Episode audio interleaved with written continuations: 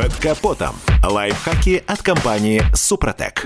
С вами Кирилл Манжула. Здравия желаю.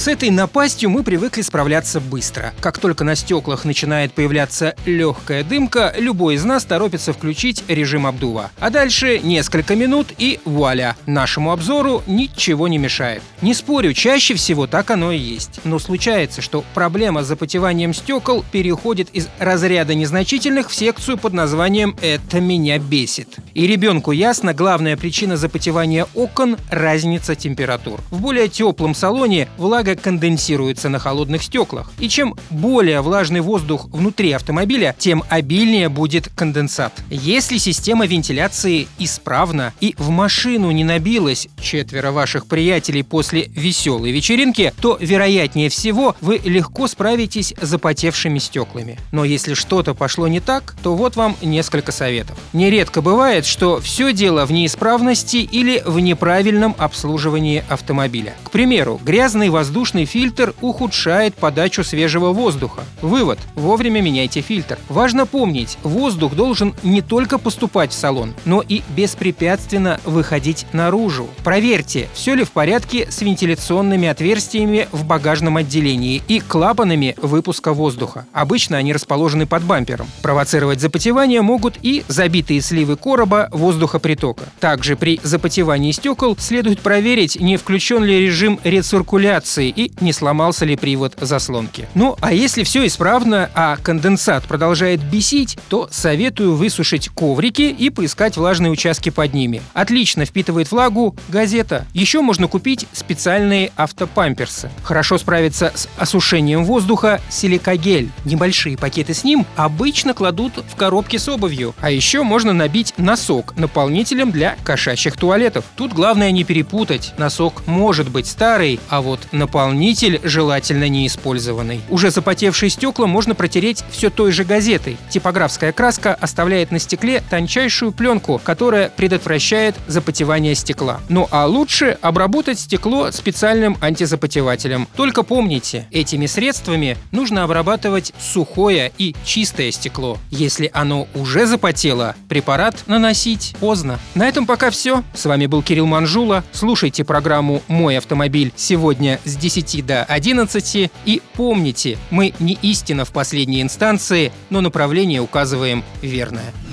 Спонсор программы ООО «НПТК Супротек».